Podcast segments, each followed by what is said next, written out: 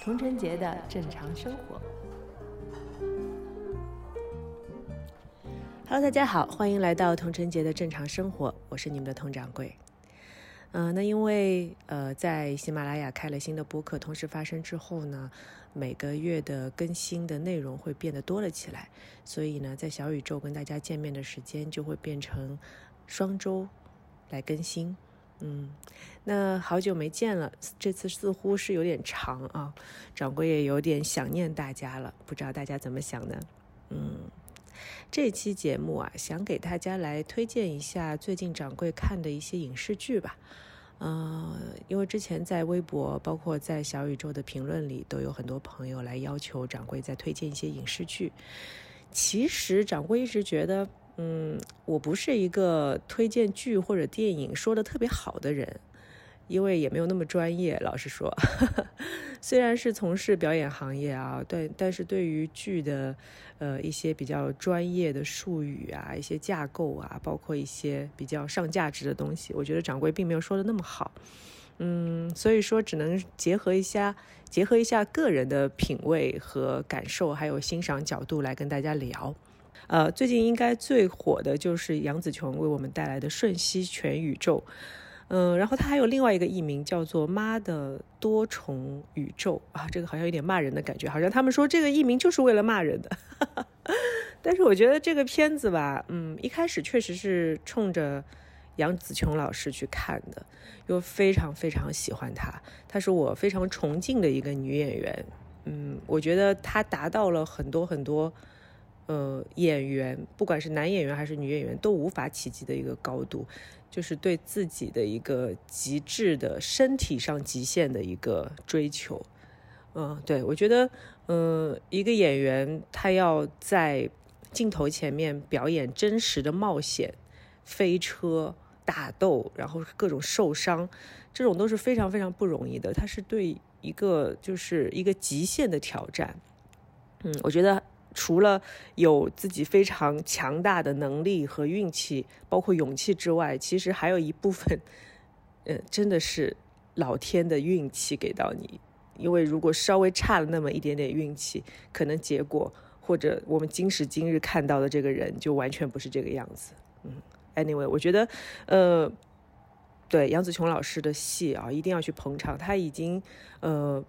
其实已经进入了一个女演员。如果常规来讲的话，一个非常非常尴尬的年纪。但是我也觉得，呃，这部片子让我非常，嗯，觉得有一点感动的是，就是在在影坛啊，到了今时今日，就是这个年纪的女演员还可以接到那么大女主的一个电影。而且是多重宇宙，又是科幻，然后还有很多恶搞，又可以发挥他自己的特长的，包括把他所有的作品都在里面做了一个融合的这样的一个电影，就好像一部终身成就奖的影片，你知道吗？对于我来说，嗯，因为像我从小就看杨紫琼老师的电影，特别喜欢她的古古装武侠。其实，嗯，不知道朋友们有没有看到看过她的《新流星蝴蝶剑》。嗯，是我非常喜欢的。里面有一首歌，呃，它的主题曲我也非常的喜欢，是杨紫琼老师自己唱的。这首歌大家可以去搜一下。哎呦，名字我有点不太记得了。歌词应该就是说：如果分离是苦，你还怕不怕付出？如果迷乱是苦，你还要不要幸福？嗯，歌词我觉得，因为是李宗盛写的，那个时候好像所有的能够直击女人心的歌都是李宗盛老师写的啊。然后这首歌是我非常记忆犹新的，在我小的时候属于一个情感启蒙的歌词。对，就是如果爱情那么苦，那你们还要不要去爱呢？还要不要去付出呢？对，从小就是一个很很值得深思的提问吧，一直到今时今日还是非常适用的啊。呃，新流星蝴蝶剑很好看。然后还有他的《红粉金刚》，我不知道大家有没有看过。这部电影，也是呃，其实一个挺言情小说的一个架构，对我来说啊，就说呃，莫少聪饰演的男主角一开始是喜欢红星饰演的女主角的，然后呢，杨紫琼她相对她是一个比较假小子、比较腿脚厉害的、比较独立女性的这样的形象的一个女生啊，然后呃，但是后来呢，因为种种的遭遇，然后为了救红星啊，然后为了呃，就是跟恶霸斗争啊，等等等等一系列的事情之后，哎。我们的男主角就突然发现，杨紫琼老师饰演的女主角才是一个真正适合自己的，然后有力量的、值得去爱的女生。然后最后他们在一起了。哎，这个这个故事其实呃，它没有那么宏大的架构啊，没有武侠，没有什么所谓的大世界，但是就是一个呃很有点小粉红的故事吧。对我来说，就是小时候少女心觉得说，哎，我就是个假小子，因为。掌柜小时候因为打篮球的关系嘛，也是黑黑瘦瘦，然后，呃，假小子一样的感觉，就觉得，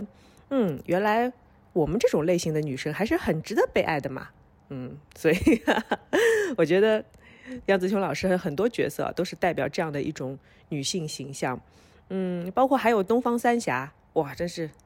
我觉得非常厉害、非常牛的大女主电影啊，三位女主角都是我非常非常喜欢女演员，梅艳芳。张曼玉，还有杨紫琼，你会发现，杨紫琼老师在他们三个中间真的是一点都不差，不管是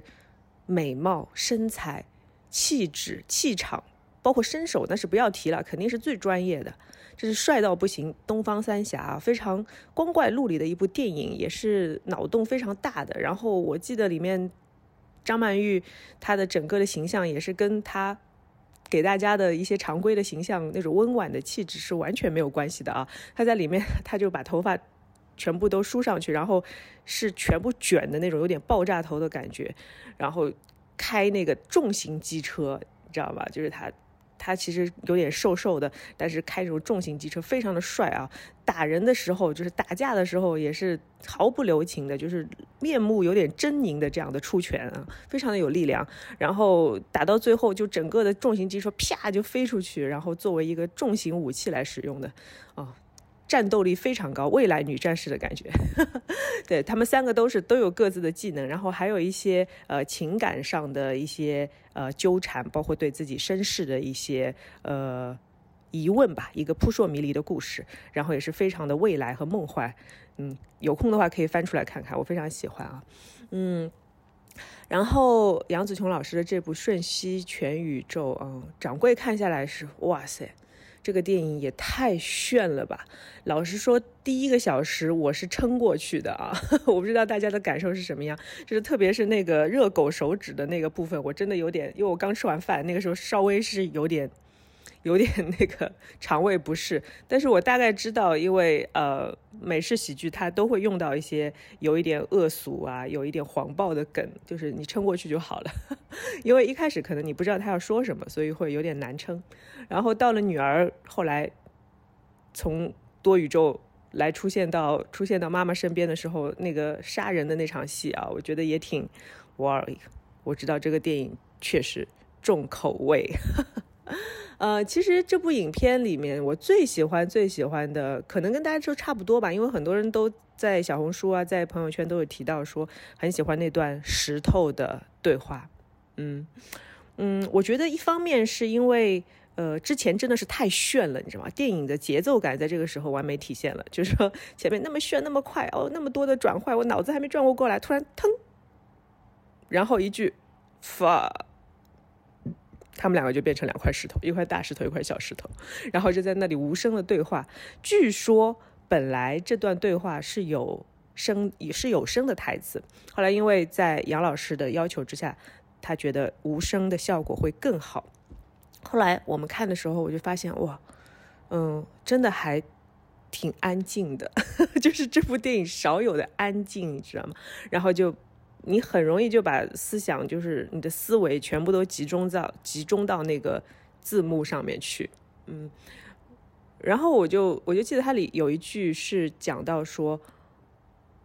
我们都是如此的渺小，嗯，微不足道，对，我们在宇宙中为了自己的利益去杀伐去伤害，但是最后又怎么样呢？我们什么都不是，对不对？这其实是一个一个非常富有哲学含义的一个对话啊。然后突然安静下来，嗯，就告诉你一些道理。这个时候，我觉得，哎，这个电影还是比较有深度的，嗯。当然，最后的最后也是个大团圆结局啊！我相信大家，呃，对我来说，我感受到最多的就是，为什么我觉得说“妈的多重宇宙”这个名字更贴近？因为所有的感觉让我觉得这么纷繁、这么复杂、这么乱，包括一开始各种焦头烂额，这个女主角的各种生活上的。就是他没有特别不顺，但是他就是每天有那个小坑节儿一直在刺他，一直在烦恼他，让他就是变得非常的焦虑的这种情绪啊，就是一个作为母亲，一个作为家庭中的中流砥柱的角色所 承受的这些的压力和日常的焦躁。嗯，我觉得这个电影每个人有很多不同的理解啊，有喜欢的，有不喜欢的，有极度喜欢的，有极度不喜欢的。我觉得，觉得对于掌柜来说，我是属于比较中立的，因为，呃，其实这样的电影，呃，类似的设定或者说类似的，呃，想要传达的上升价值的东西的电影，其实还是有的啊，不是第一次看到，嗯，但是，嗯，确实就是在这样的一个整个的环境之下，能有这样的一个电影的出现，我觉得其实是一个比较振奋人心的事情，特别是他的女主角还是一位。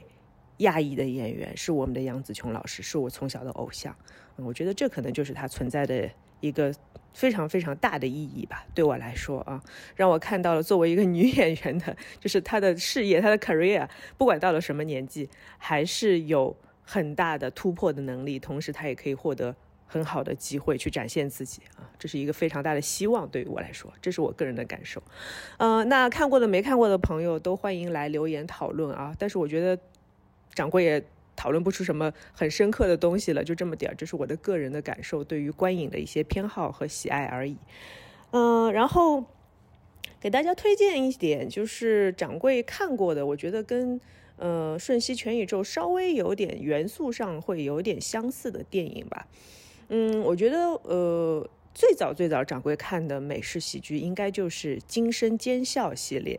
我不知道大家有没有看过啊？因为之前有。有一段时间是非常流行美式的恐怖片，就是那种小成本的恐怖片。呃，一个系列叫做《惊声尖叫》，另外一个系列就叫做《去我知道你去年夏年夏天干了什么》。我知道你去年夏天干了什么。呃，这两部那个时候是非常火爆的啊。然后掌柜是看了。惊声尖叫的三部吧，应该我我不记得惊声尖叫是有三部还是四部，我记得我基本上都看了。然后去年夏天，我知道你去年夏天干了什么，应该是也有一到两部，嗯，掌柜也看了。然后那个时候不知道为什么特别 想看这种恐怖片，但是可能是因为这些恐怖片它也并不是什么怪兽啊、怪物啊，它只是相对有点血腥，然后用音乐啊、用气氛啊来把你带入那种状态，嗯，然后最后呢，就是还是相对来说是个比较好的结局。就是凶手都被抓到了，然后作恶的人都得到了惩罚，所以还是一个可以让你回来的，就是让你的情绪可以回到正常生活的恐怖片啊，所以掌柜还是比较能接受。呃，然后呢，惊声尖笑系列呢，其实它就是那种喜剧大杂烩，你知道吗？但是它是用戏谑的方式来表达对于恐怖片的一种态度。可以叫她一种态度啊。然后她的女主角呢，呃，如果大家有关注的话，她那时候非常的年轻，但是她已经主演这样的美式喜剧。然后我记得，呃，《惊声尖笑》也是应该是拍了三部，对我我好像看了一二，第三部还没有看。嗯，然后这位女主角呢，她后来就呃主演了一部掌柜非常喜欢的情景喜剧，叫做《极品老妈》。嗯，我记得《极品老妈》她好像是自己做了制片人，对这部剧也是非常的好看啊。然后说两个。呃，母女之间的故事，然后这两个母女都非常失败，以前吸毒啊、酗酒啊，然后年轻未婚生子啊，然后对自己的小孩完全不负责任，然后他们两个就后来就，嗯，长大之后嘛，就是 对母亲也长大了，然后女儿也长大了，然后女儿女儿也有了自己的小孩，小孩还有了小孩，就是都都在步他们的后尘，但是他们最后还是决定要好好生活，然后去那个 A A，就是去那些嗯。戒毒啊，戒毒的俱乐部，然后去跟大家聊天，然后主人公都是他们这帮俱乐部里面的好姐妹们，然后每个人都有自己的故事，每个人都有自己的坎坷的事情，嗯，然后他们一起前进吧，应该说一起前进，一起长大，一起面对生活中出现的很多 shit 的事情，但是又是一部喜剧，对，这是很好看，然后大家可以去去看一下，如果没有看过的朋友，现在大概已经出到。第五季还是第六季了吧？我记得，嗯，已经出了很多季了，非常的成功这部剧啊。哎，扯得有点远了。说回《精神尖笑》啊，因为我觉得《精神尖笑》跟《瞬息全宇宙》它有一点相似的元素，是因为《精神尖笑》也是呃借鉴了很多部恐怖片嘛，各种电影。然后，嗯，像前面说的《惊声尖叫》，还有去年我知道你去年夏天干了什么，还有就是类似像日本恐怖片《午夜凶铃》，对这些。恐怖人物啊，比较代表性的恐怖人物都在里面出现。然后我记得，因为他用到惊声尖叫的元素是最多的，因为在惊声尖笑里面，哎，这个好像有点绕口令啊，不知道大家能不能听听清楚。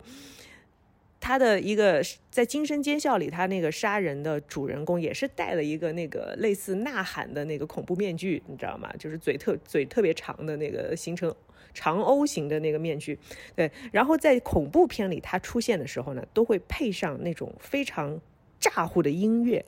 啊。看过恐怖片的朋友都知道，他就突然出现在你后面的时候，这个光影一变，焦点一变，哎，他的头就出现了，然后就配上一个啊这种，哎呀，我也形容不出来啊。看过恐怖片的人肯定知道，就是那个突然来个音乐就吓你一跳那种感觉，然后他就举起明晃晃的刀子开始追杀主人公。在《惊声尖叫》里面呢，同样也用的用到了这个元素，但是你会发现，这个面具当它出现的时候，换一个音乐，效果就会完全不一样，然后你就觉得很好笑，你知道吗？换了一个搞笑的音乐，就类似像抖音的那种，哎，要不就是，嗯，是这种声效的时候，你就。就突然这个气氛就变成另外一种感觉了哦，这个也是很有意思的一个处理手法，嗯，然后它的整个故事呢也是套用了我知道你去年夏天干了什么的一个故事结构，呃，然后里面出现了一些恐怖人物的呃，就是各种翻车的。翻车的那种片段，就比如说贞子被暴打呀之类的，就是其实是好像帮你破掉你童年阴影的一个电影。然后看完之后就极度的舒适啊，当然口味也稍微有点重了，因为恐怖片嘛，它还是还是恐怖喜剧，它还是有点血腥的东西在里面，但是还是在接受的范围之内。好，那说完《惊声尖叫》呢，还有一部呃，我觉得呃有点相似的元素的是《海扁王》。嗯，我不知道大家看没看过没有啊？《海扁王》应该也是将近有十年、十多年的时间，好像是二零一零年左右的时候出了第一部。嗯，《海扁王》应该有一部还是两部，我不记得了。然后，呃，它的故事其实非常的简单，它本来就是根据漫画来改编的。然后那部漫画也是比较的暴力，比较的黄暴，口味非常重，这点跟《瞬息全宇宙》也是差不多。然后美式喜剧都多少有点这种。因为是阿级片嘛，它多少都有点这种这种元素在里面，嗯，然后呃，这部片子呢，它其实讲的是一个冒牌英雄的故事，海扁王他叫 kick ass 嘛，然后他想这个主人公他是男生，他想做一个做一个超级英雄，就觉得他可以追到学校里面的他的女神啊，非常老的套路，但是很好用，然后呢，他就自己做了一身绿油油的衣服啊，这个绿油油好像。嗯，在我们 在我们国家也有特别特殊的含义啊。然后他就上街去惩奸除恶，但是他其实是个学生嘛，但并没有任何的嗯什么技能，也没有什么特殊能力，更没有什么装备。第二，没有装备是因为没有钱。然后他就在街上跟小混混去打架，当然就是被 KKS，就是被打到就是。他叫海扁王，他去海扁别人的，结果被人家海扁一顿啊，打得非常的惨，有几次差点连小命都没有了。但是没想到他这样搞来搞去呢，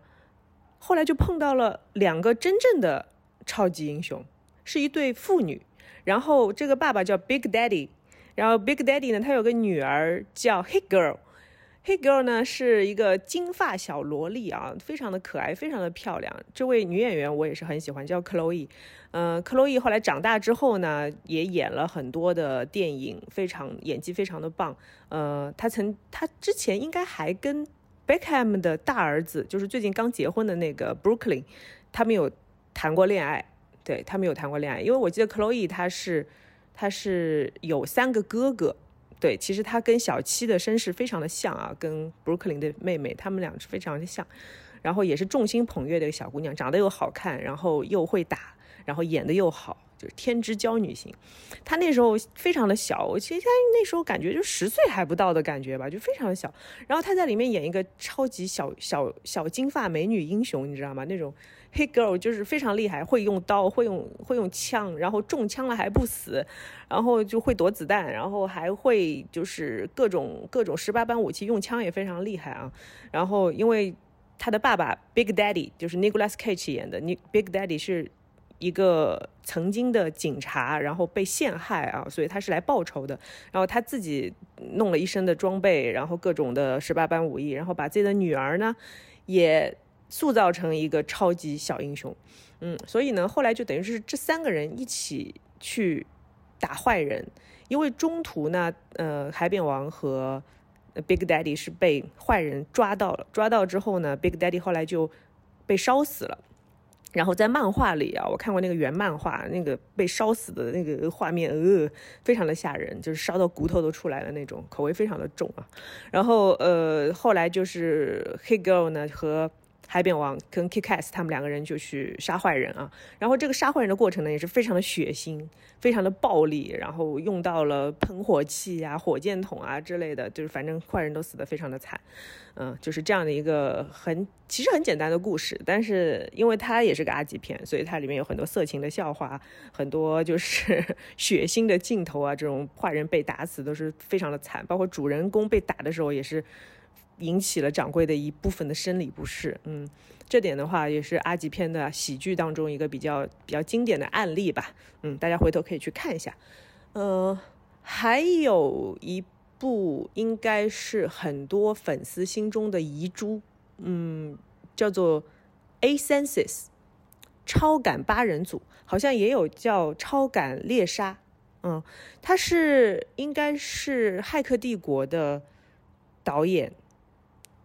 呃，和编剧他们两，他们两两姐弟本来是兄弟啊，后来因为有一位是成为变性人了，所以变成姐弟。然后他们他们来来做的这样的一个片子，他们来编剧，他们来导演。后来因为呃，他们呃这个片子的话，它是牵涉到八位主角，他们分别在八个国家，所以拍摄的时候呢，就是需要很多的人力物力，所以两个导演不够，后来又加了几位导演，就是之前跟他们有一起合作的导演来分。各个组去拍摄每个演员在各地的呃戏份，然后呢，后来因为这部剧它实在是就成本太高了，因为每每部每部有十二集吧，我记得，然后他们拍了两季，原本计划是要拍三到四集的，我好像记得，就是可以把这个故事整个讲完，因为它也是一个其实挺扯的挺多的一个故事啊，因为有八个人，主要的故事呢是讲到他们八位主角。是有共同的感受，就是说他们是可以通感的。其实也是一个平行宇宙的概念，就是当这个主角比如说被打或者经历一些事情的时候，他的通感就会被刺激，刺激到之后，另外一位主角就会感受到他同样的身体感觉或者精神层次的感觉，或者有点像上升的这种这种感觉。所以就说。就是说，这八个人是可以互通的。当然，就是为因为剧本的设置是有，比如说一对一对的，有两个，这两个人是比较容易通在一起，那两个也比较容易通在一起。呃，不，当然不八个人混通的这样的状态也有出现过啊。哎，我觉得我讲这个戏实在是讲讲的不太好，因为实在这个剧情是有点复杂，而且非常的刺激。啊，给大给大家打举个例子啊，比如说，呃，韩国女演员裴斗娜在里面，她演的是一位。韩国商界的呃女大佬，就她的老她的爸爸是一位很成功的商业家、企业家，然后她是那个也是管公司，就是所有业务的一位女总裁，但是同时她又是一位非常厉害的格斗家，她就平常学那些综合格斗啊、MMA 啊、然后空手道啊之类，她都学，就是她打打架非常厉害，所以打架是她的技能。所以说呢，当呃他们。八个人之中有一位非洲的小伙儿，在他的家乡被人欺负的时候，这个时候他开始是打不过人家的，因为他完全不会打架，他只会开车。然后当他通感了裴斗娜演的这位韩国女商人的时候，突然他就像上身一样，然后就噼里啪啦就把所有的小混混都打败打跑了，就是会产生这样的状态啊。当然，里面这种非常爽爽感非常强的情桥段和情节是不断出现的。然后看到后来，你作为观众的我就会有种感觉，说看到这个情景，哦，大概谁要过来了。哦，大概谁要通感了？就是你知道吗？他们总有办法去解决那些问题，是因为他们八个人每个人都有自己的技术、自己的擅长的地方。嗯，呃，这个今天在播客里肯定说不清楚啊，因为实在太实在是有点复杂了，这个真的不是我的能够掌控的范围了。大家去看就知道了，非常的爽这部剧。但是这部剧呢，因为它的成本的原因。呃，拍摄要在八个国家进行，然后呢，那些主角还要经常的换地方，他们要飞来飞去。据说他们飞行的距离加起来就就非常是一个非常庞大的数字，飞了两千多次加起来，所以就说这个剧组实在是无法承受了。虽然当时也是奈飞来投资的，可能奈飞那个时候还没有那么多的钱去完成这样一个剧集，所以到了。最后呢，就是两季拍完之后，第三季等于说是没有拍一个完整的，呃，一季的内容，就是拍了大概两个小时的类似电影长度的这样一个完结篇，就是给到大家一个结果，这些人最后还是，呃，战胜了那个大 boss。然后成为自由的通感人，然后各自过着非常幸福的生活。然后，呃，主要他们的就是因为感受相通嘛，所以他们有的时候听一个音乐啊，就是当一个人感动的时候，八个人都会有感觉。呃，其中有一个片段是让掌柜看到，嗯，泪流满面的。我到现在还记得，你看了那么多年，我记得他们，呃，就在某一集的结尾，突然产生了通感。就是不知道谁开了一个天眼似的这样的感觉，嗯，他们就都每个人分别看到了自己出生的情景，嗯嗯，我觉得我这样形容可能大家没有办法很快的 get 到啊，但是当当时掌柜的感受是非常非常的感动，嗯，我就看着主角们他们。看到自己的父母如何的在一起，如何的相爱，因为因为各种原因，嗯，在一起，然后到母亲怀孕，然后自己被生下来，然后那个分娩的过程拍的非常的真实，但是你也不觉得恶心，因为他拍的非常的唯美，非常的真实，就看到自己的出生，我觉得这就是人的一种本能。就是哲学上所谓的存在，我突然在这个世界上，我存在了，我出现了。然后今时今日的我，站在这里做着这些事情，感受到的一切，成功也好，失败也好，我在这里，然后我看到自己是如何诞生在这个世界上的，这种对于生命的原始的感动，非常的触动我。嗯，当时只看到泪流满面的。跟这部《瞬息全宇宙》有一点元素上的接近的片子，嗯，大家可如果觉得没有看过瘾，嗯，当然没如果没有看的也可以去看一下，就是掌柜非常喜欢这几部。然后给大家重点的来讲一讲我最近看的一部纪录片吧，嗯，这部纪录片，呃，我不知道，呃，大家有没有看过一九年的一部纪录片，叫做《徒手攀岩》（Free Solo）。嗯，这部片子掌柜是看了两遍，一遍在电影院，一遍在家里看的。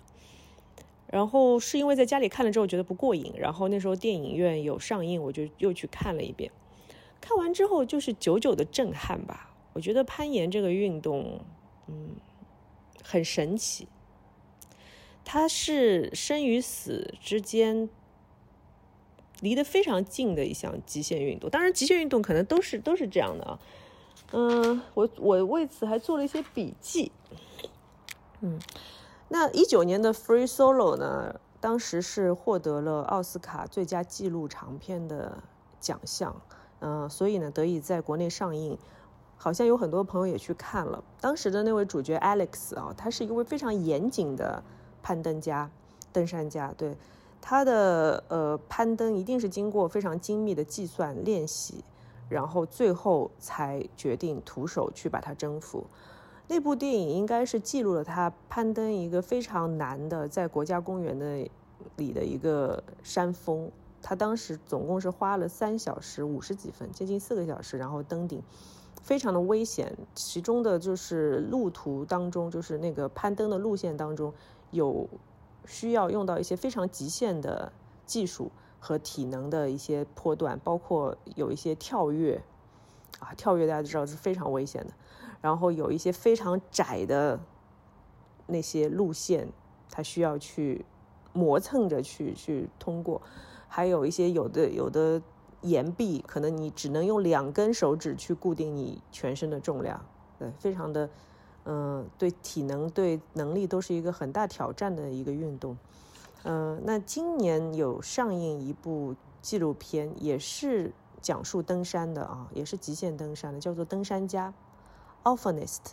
嗯，然后我是刚刚看完，嗯，我觉得对我的震撼也非常大，因为这种。接近大自然的纪录片，首先就是给人一种沉浸式的体验。我看的时候几乎是全神贯注，我很少有看一个片子有那么全神贯注。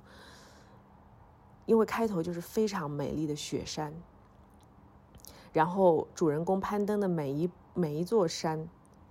都有它独特的风貌，有的山它就像被刀刻过的感觉，是被锻造出来的，但是又不是，它是天然形成就在那里的。就是一件艺术品，每一座山都是那么美，然后又是那么的危险，你知道这种感受吗？嗯，然后这位主人公啊，这位主人公，因为大家都是 free solo 圈子的嘛，都是徒手攀岩圈的，所以跟徒手攀岩的主角，呃，Alex 他们也都是认识的。然后这位主人公他非常的年轻，嗯，他可能。二十多二十多岁吧，然后他从小就是有多动症的小孩儿，你知道吗？就是这种在学校没有办法坐下来，嗯，然后跟别人的交交交往也会有一点问题。但是他跟他的母亲关系很好啊，这是为什么跟他母亲关系好呢？是因为他母亲是非常非常尊重这个小孩的天性的，就说 OK，你呃，如果你学上学不行，就是你不能在课堂安静的坐下来，那我们就在家里看看每个每个下午。每天的下午，我来教你一些东西，然后我来引导你，给你看一些书，看看你喜欢什么，看看你能学进去什么东西。嗯，然后呢，他其实因为没有办法坐在书桌前，所以他就去挑选自己喜欢的书，让他做一些他自己想做的事情啊。啊，给大家讲一下，这位主人公的名字叫 Mark，我们接下来就用 Mark 来称呼他。嗯，然后其实 Mark 是一个非常聪明的男孩子。他除了多动，他除了没有办法专心，但是他是对某一部分东西是可以专心的。比如说，他是一个非常贪婪的读者，他有很多的书，他妈妈给他准备了很多的书让他去读，然后读到最后呢，发现他对所有的冒险类的书是非常感兴趣的。然后到他他到到了他八岁的时候，他读了一本叫做《Mountain》的书，就是叫做山。然后开始对登山产生了非常浓厚的兴趣。他看到里面那一个个征服了极限山峰的那些伟大的登山家，他就觉得我要成为他。所以从八岁的时候就产生了要登山的兴趣啊，嗯，然后呃，其实他的 free solo 的，就是他徒手攀岩的风格跟 Alex 就是徒手攀岩的那位男主角他会有点不一样。他相对来说他是比较冒险性的。他会去攀登雪山，就是雪山意味着什么，你知道吗？就是他必须得带两根，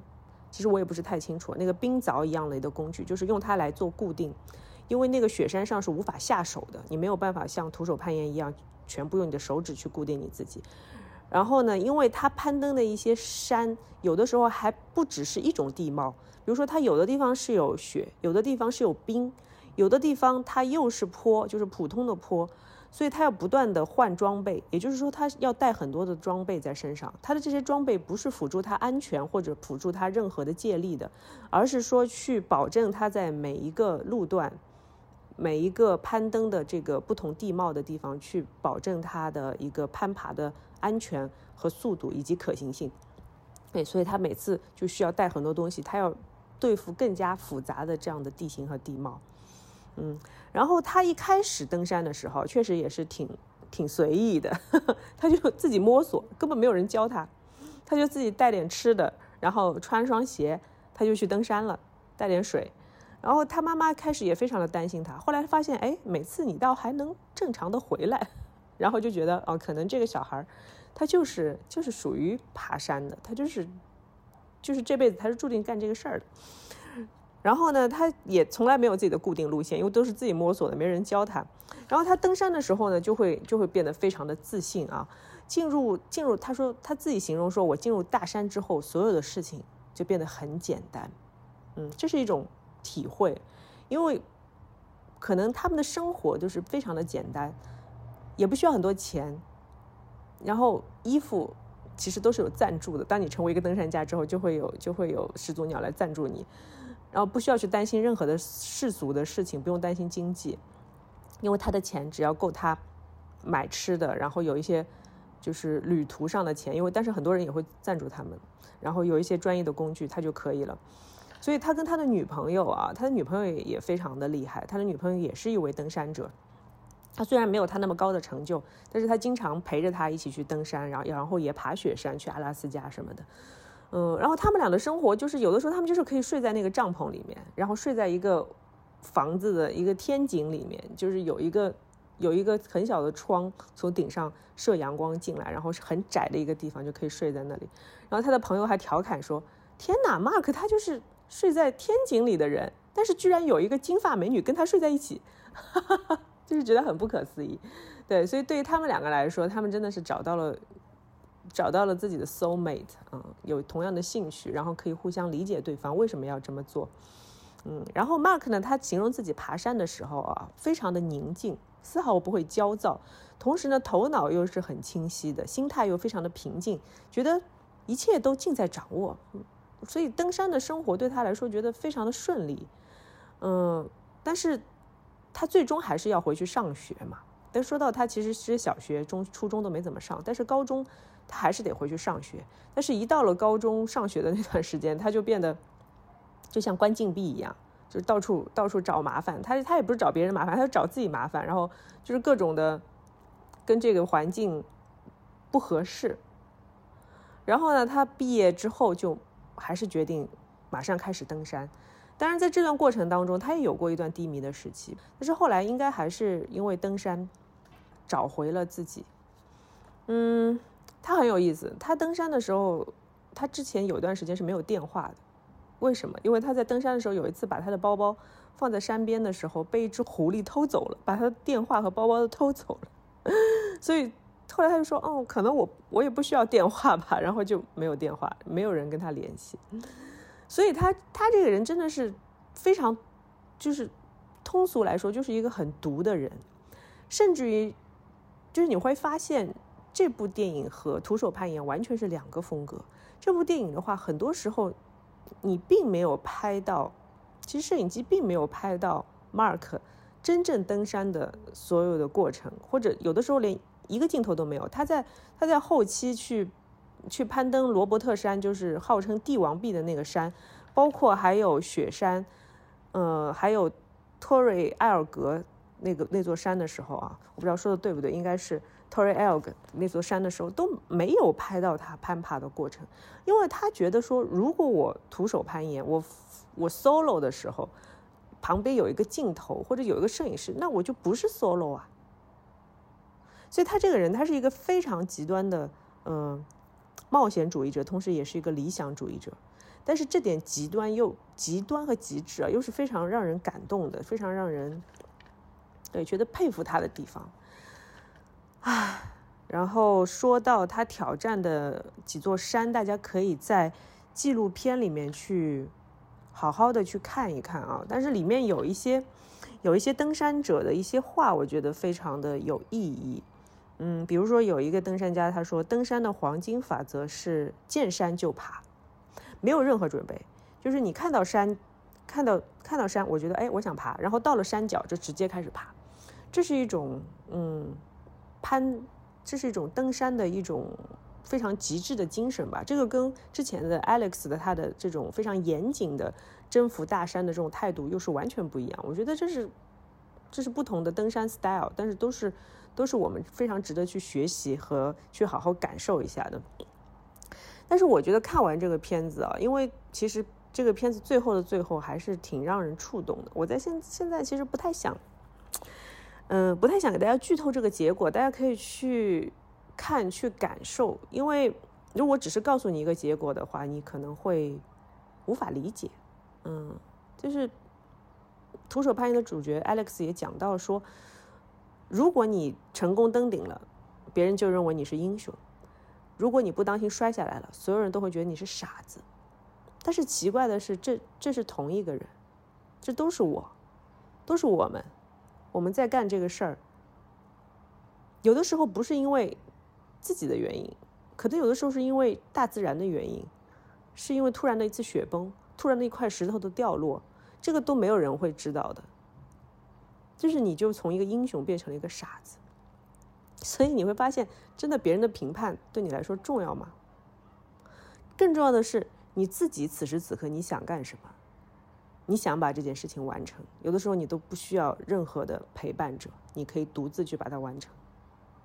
这就是 solo 的真正的意义，我觉得对我来说。所以他们这些人，这些冒险家，就你会发现他们是有一个团体的，他们互相之间都会。互通一下有无，哎，你去爬什么山了？你在哪里了？就是其实因为只有真正去参与这个运动的人，他们才会感受到危险，他们才会知道危险的点在哪里。就是如果这个人突然失联了，或者这个人，呃，他去爬这个山，大概几点爬？大概到了这个时候，哎，他还没有消息，可能是会出事情。就是他们会去帮助，他们会去互相的帮助，去叫救援啊，去通知家里人啊，就像一个。就非常，其实这种用生死来连接的团体，我觉得是会更紧密。大家虽然不在一个地方，甚至于平常都不联系，但是他们有一个共同的目标、共同的梦想，嗯，这种是很让我感动的。其实就是攀登的这种记忆，它也是一种表演。就是在我当我在看这个片子的时候，你看到山川的伟大。你看到大自然的恩赐，就是有一句话跟《瞬息全宇宙》里面是一模一样的。我们是如此的渺小，可能《瞬息全宇宙》它的概念更大。他说，在宇宙中我们是非常的渺小，但是反过来讲，在一个现实的世界当中，我们在哪怕我们触手可及的这个宇宙当中，在这些大自然面前，我们还是非常渺小。嗯。但是在这种渺小当中，从这个片子里，你又可以看到一种力量，就是我们如此渺小的人类，我们用自己的一双手、一双脚，用这这块肉身，去征服、征服你、征服这座大山。嗯，就是因为这些冒险家、这这些登山家，他们没有任何目的的。只是为了达到自己心中的这个最高的目标而去做的这些事情，这种精神，让我们感受到了真正人性的光辉，让我们看到了希望。我们并不是虚无的，我们存在，是不是？我们曾经在一段那么长的宇宙洪荒，然后历史当中，然后最终到了今时今日，我们被诞生在这里，我们有我们存在的价值。这部电影带给我很大的力量，我想隆重推荐给大家。我建议大家都去看一下。然后，影片的最后还有一句一句词、一句话啊，一句话，应该说是他的 Mark 的母亲，他在一个仪式上所提及的、所引用的一句话吧，其实是《霍比特人》当中的一句台词。他说到：“我们从来都没有安全过，我们一直都处在荒野的边缘。”嗯，然后希望大家在处在荒野的边缘的时候，也可以看到美丽的山峰、漂亮的落日、伟大的山谷。好了，这就是今天的正常生活。拜拜。